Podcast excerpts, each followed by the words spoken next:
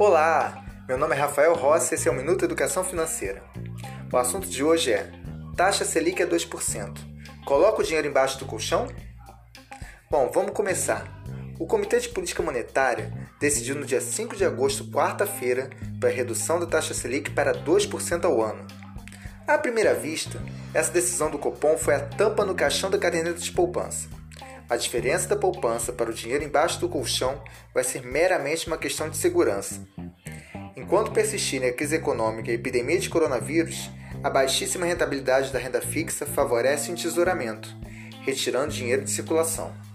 Os juros baixos favorecem o consumo, que é importante para a recuperação dos setores de comércio e serviços, mas com as incertezas relacionadas à economia e à saúde pública, as pessoas ainda não têm confiança para gastar suas reservas.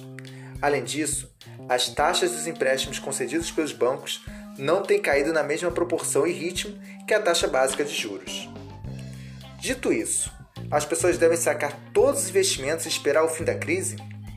Em primeiro lugar, é natural que as pessoas busquem ter algum dinheiro em espécie em casa numa crise como a que vivemos.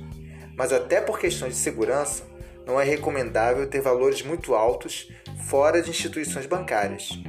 Uma reserva para emergências de saúde, especialmente para gastos que não possam ser feitos com cartão, faz sentido, mas a maioria dos demais pagamentos podem ser feitos de forma segura em débito ou crédito.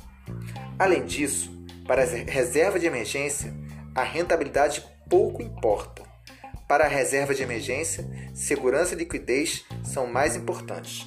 Caderneta de poupança, fundos de renda fixa, CDB de liquidez diária e Tesouro Selic são opções de investimentos de renda fixa que seguem atuais para a reserva de emergência, mesmo com a taxa Selic a 2% ao ano. Para obter uma rentabilidade maior, vale a pena estudar investimentos em renda variável, algo inevitável na atual conjuntura. Bem, ficamos hoje por aqui e até breve.